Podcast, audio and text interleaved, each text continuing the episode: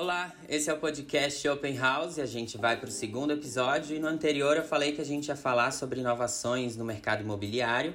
E para falar disso, eu trouxe um amigo meu, um convidado. Ele é de Belém do Pará, o Carlos. Carlos está por aí.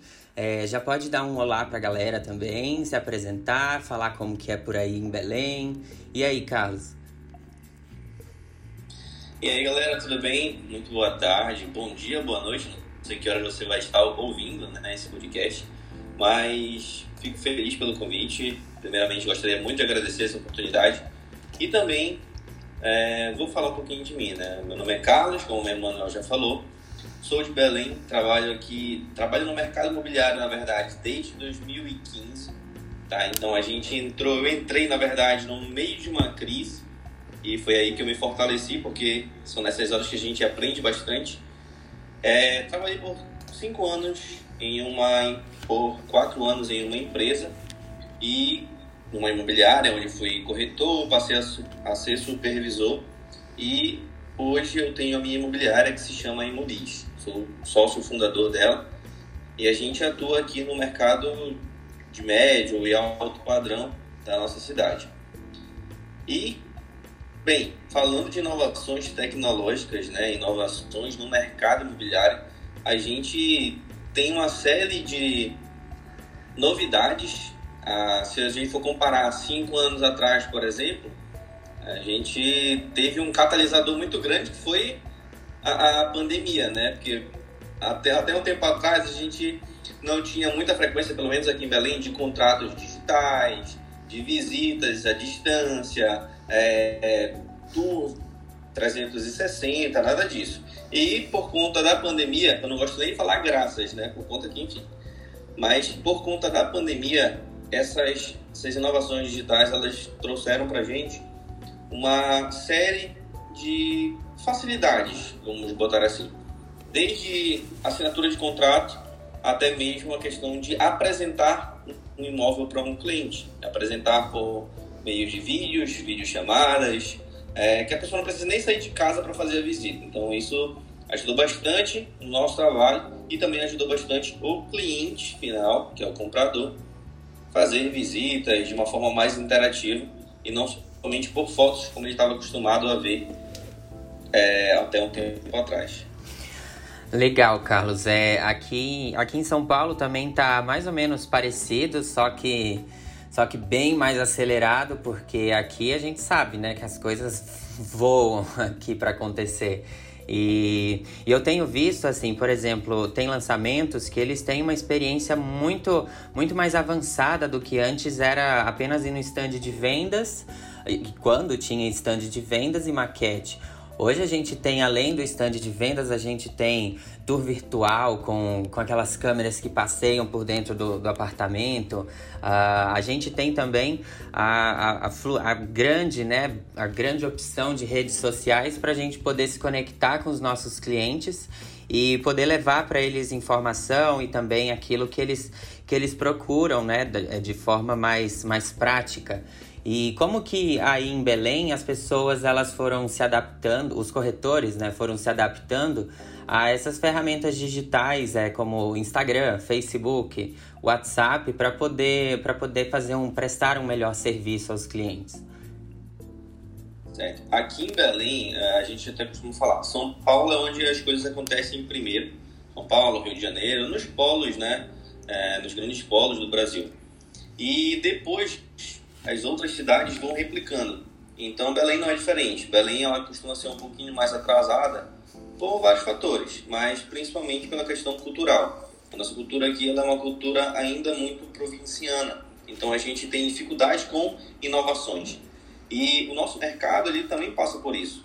Tanto que a questão de Instagram, YouTube, é, até mesmo Facebook, WhatsApp, para muita gente isso ainda é novidade, né? E para, por exemplo, corretores, eu imagino que aí em São Paulo isso já esteja bem comum.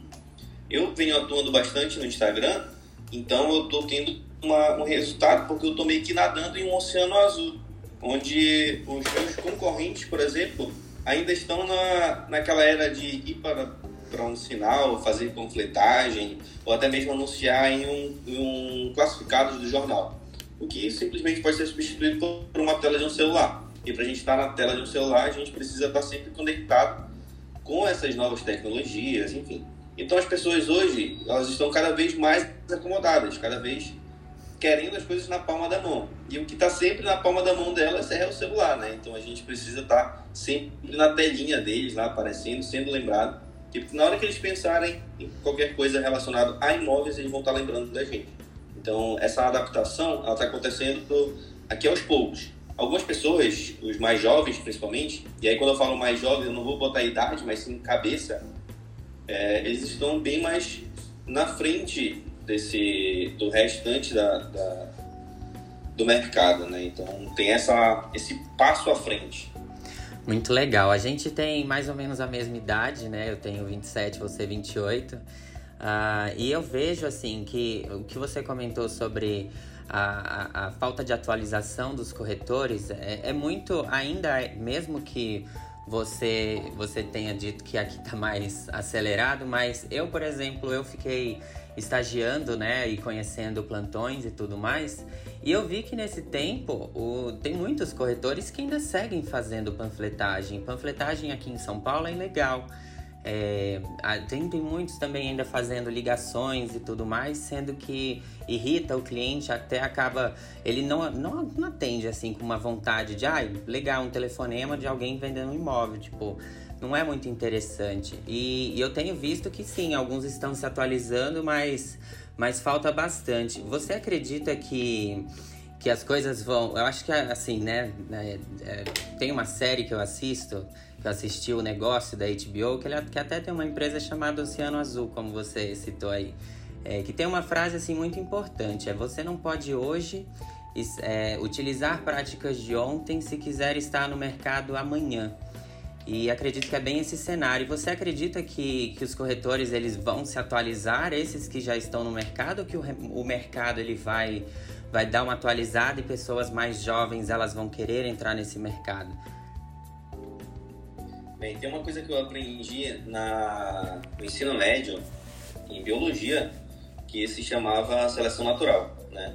A seleção natural ela vai eliminando a, as pessoas, no caso, qualquer tipo de coisa, seja bactéria, seres humanos, animais, os mais fracos e vão fortalecendo os mais fortes, tá? Eu imagino que essa era, ela vai ser uma era de transformação, vai ser uma era em que as pessoas que estiverem adaptadas vão ter muito sucesso e as pessoas que não quiserem se adaptar, porque quando eu falo não quiserem é porque hoje está disponível para todo mundo, basta a pessoa querer ou não se atualizar.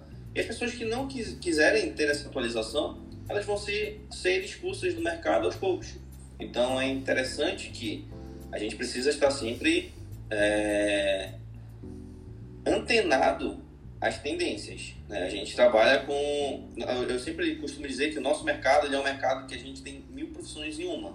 Seja advogado, psicólogo, arquiteto, e isso chamando tudo um pouquinho é o corretor de imóveis. Então a gente precisa estar antenado a tudo. E essas pessoas que param no tempo, elas vão ser excluídas aos poucos do mercado. E aí vão ser aquelas pessoas que vão dizer que o mercado não está bom, que está crise e tudo mais. Só que, se elas quiserem, elas podem aprender e fazer o básico. Fazendo o básico, já está na frente de 70%, 80% aí do mercado. Então isso já ajuda bastante. É o feijão com arroz, não tem muito mistério. Feijão com arroz, até, até as pessoas costumam perguntar para mim assim, ah, qual é o segredo? Ah, não tem segredo e aí a gente acaba frustrando, né, algumas pessoas por conta disso. Basicamente é o feijão com arroz. Fez o feijão com arroz, manteve esse feijão com arroz, lá na frente você vai ter resultados aí que muita gente não tem. Muito, muito bacana isso. É, Carlos, deixa eu te falar, aqui em São Paulo, no ano passado, até eu comecei né, o meu estágio durante a pandemia, então eu tive que. Eu já caí adaptado e eu faço marketing também, estudo. Eu sou muito adepto a celular e, e todas as ferramentas. E assim, quando eu estava com, é, atendendo os meus clientes, eu ofereci algumas vezes para fazer chamada de vídeo. Então eu ia até o apartamento, eu mostrava o apartamento através do telefone, falava, olha aqui a piscina, e mostrava, tá gostando? Ó, o que, que você achou desse apartamento? Ah, isso não gostei, mostra o outro. E fui fazendo isso e eu vi que os clientes daqui eles foram muito adeptos a, a, a essa nova forma, né? É claro que assim, imóvel não dá para comprar pelo telefone. A gente vai ter que ir lá visitar porque não é assim, você vai morar lá, tem que ter uma essência o apartamento. Mas de primeiro, de primeiro momento, é uma opção muito interessante para o cliente que está em casa. Ele está tá, tá no telefone, ele quer conhecer e acredito que a gente pode oferecer esse serviço. É, você acredita, é, por aí, por Belém, você tem feito trabalhos por chamada de vídeo e como que está sendo? Olha, aqui a gente, ah, se, fosse, se eu fosse imaginar isso há dois anos atrás, seria impossível, tá? Mas devido a essa situação, né, como eu te falei, foi um catalisador das atualizações digitais, né? Ah, essa questão de, eu fiz uma venda no meio do nosso lockdown aqui, que foi por chamada de vídeo. Eu liguei para o cliente, na verdade, preciso contar um pouco antes. Ah, antes de ir no imóvel, eu fiz um, um questionamento, eu liguei para ele, né, por, por voz mesmo, e a gente conversou um pouquinho sobre o que, que ele fazia dentro do imóvel. Então, eu já captei ali, digamos assim, fiz um pequeno briefing da vida dele, né? E aí, quando eu fui no imóvel, eu fiz o caminho que ele faria. Então, quando a gente chegou lá, por exemplo, fui na sala, fui na cozinha, que ele me falou que toda vez que ele chega, ele costuma deixar a chave dele na cozinha e tudo mais. Então, fui na cozinha, mostrei para ele a cozinha, passei pela sala e fui direto para a suíte, que é o caminho que ele fazia, que ele faz normalmente, tá? Beleza. A gente fez essa visita e a primeira impressão dele foi o caminho que ele fazia. Então ele já teve essa ideia de como seria a vida dele morando naquele imóvel. E aí depois disso eu comecei a mostrar. Falei, olha, aqui é o teu quarto, tudo mais. Aqui seria o quarto da tua filha, que é uma, uma, uma suíte que fica ao lado dele.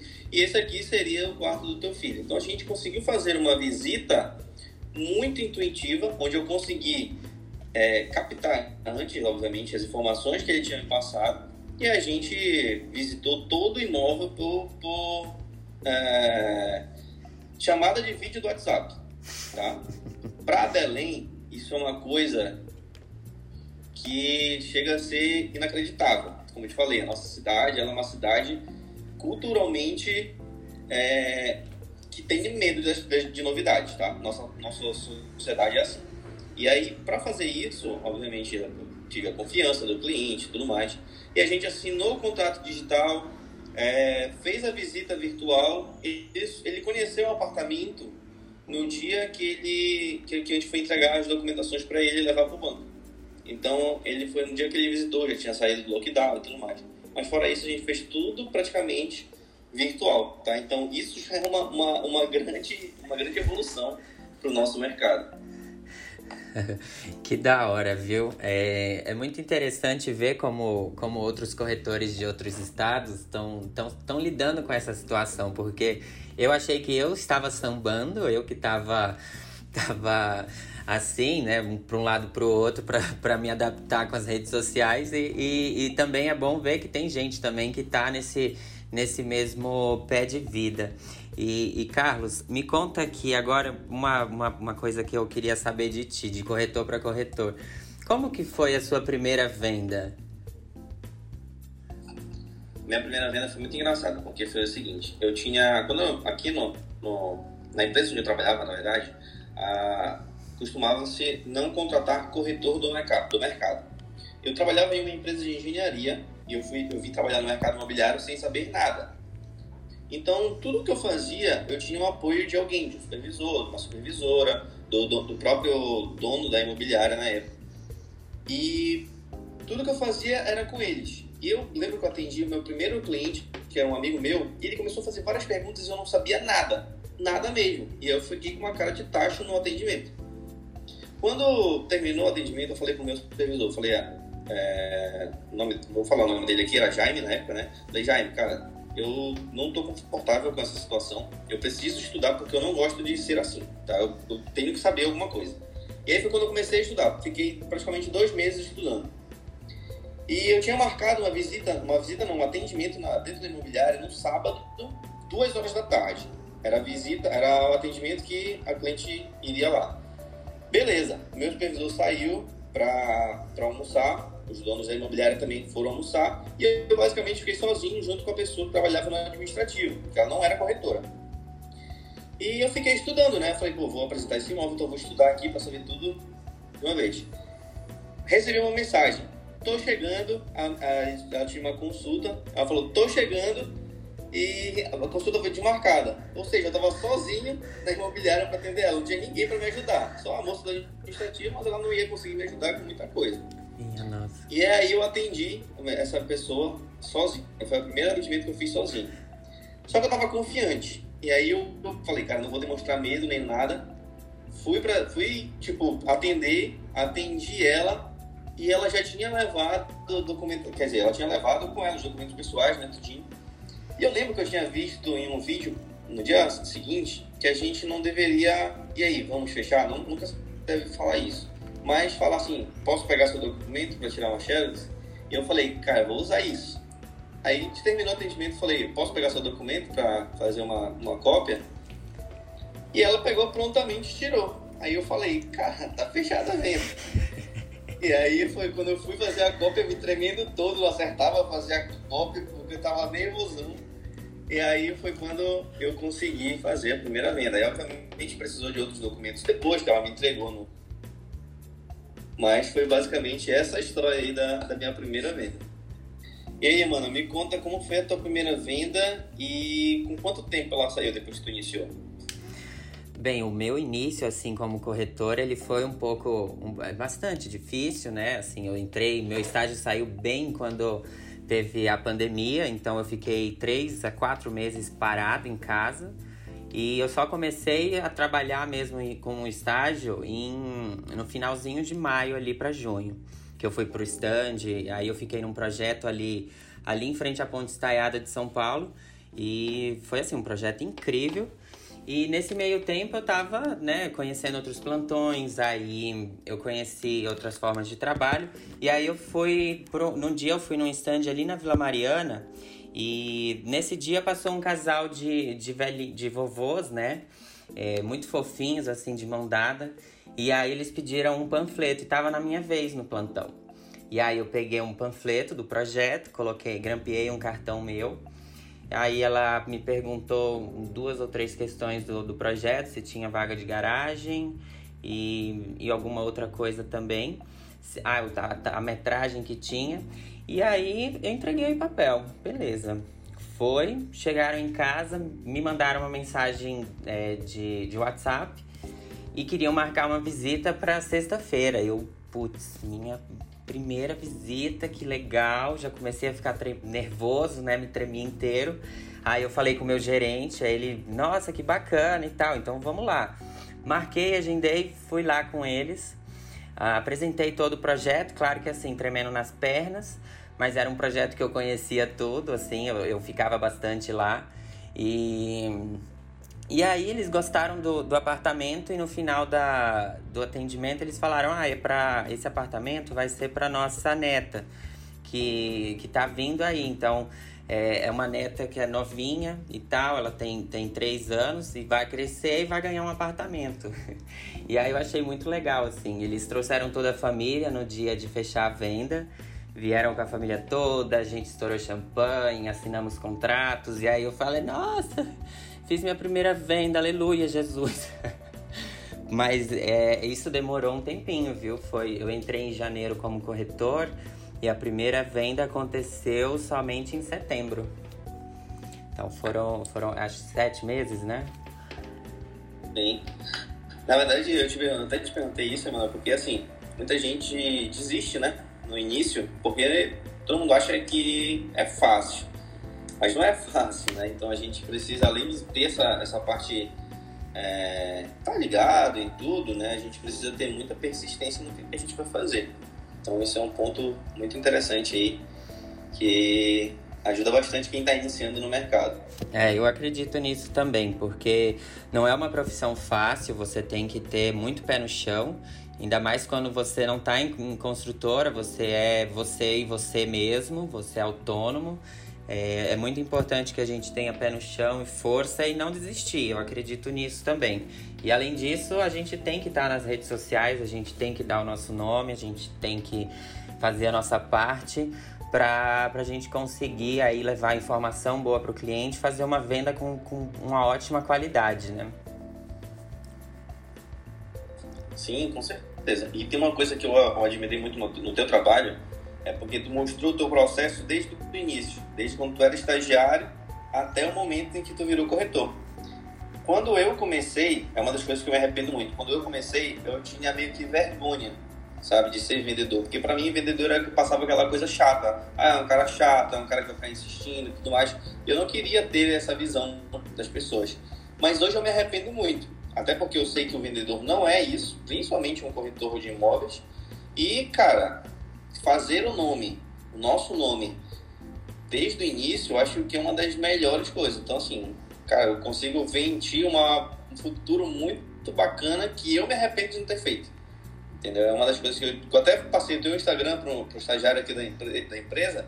Eu falei para ele, olha, dá uma olhada nesse, nesse Instagram, que ele começou a, a se divulgar, a fazer o marketing pessoal dele desde o momento que ele era estagiário. Então, todo mundo que está na rede social dele sabia que ele era corretor de imóveis. Diferente de mim, eu vi muitos amigos fechando, muitos parentes fechando negócio, que, cara, o cara não sabia que eu era corretor, não sabia que eu trabalhava com imóvel. Entendeu? Então, isso eu achei muito, muito legal e eu te parabenizo por isso. Poxa, muito obrigado. Eu nem. que bom que as pessoas viram isso, né? Porque, assim, a rede social, para mim, ela não é um trabalho 100%, né? Sempre foi. É, eu sempre usei. Então, eu nasci com a rede social. Desde 2009 eu uso o Instagram. Então, para mim, sempre foi normal e constante eu ficar. Eu mostrar a minha vida. Então, quando eu virei modelo, eu mostrava. Quando eu virei corretor, não foi diferente, assim. Sempre eu gostei de documentar a minha vida porque eu gosto de olhar para trás e ver a minha história. É, hoje eu vejo, olho lá para trás tipo, eu tenho as memórias de quando eu comecei como, como corretor e como eu estou hoje. Então, é muito bom você ter esse histórico. Uh, bem, Carlos, uh, eu acho que o podcast vai ficando por aqui. Uh, se você quiser dar uma mensagem aí para os nossos ouvintes, ah, eu agradeço a todo mundo que ouviu e até o próximo episódio. Tá certo, eu também agradeço bastante. E só fazendo uma ressalva: é, Instagram não é classificado, tá? Não é para ficar divulgando milhões de imóveis lá, que isso é muito chato. Mas é, fica aqui meu recado. Agradeço demais ao, ao Emanuel, Emanuel, na verdade, né? É, muito obrigado pelo convite, muito obrigado por essa oportunidade de estar falando aqui para os teus ouvintes, para os meus também, né? E a gente vai fazer uma parceria que eu acho que vai ser sensacional. Muito obrigado. Perfeito. Carlos, um abraço, gente. Tchau, tchau.